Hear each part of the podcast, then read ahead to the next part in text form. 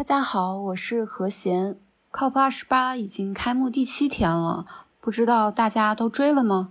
追了的请扣一，没有追的请扣二。这次又刷新了 COP 的参会人数，大约有八万四千人注册，并且在开幕的第一天就通过了一项正式决议，也就是达成了损失与损害基金的协议。如果听过我们播客的小伙伴也知道，去年我们就。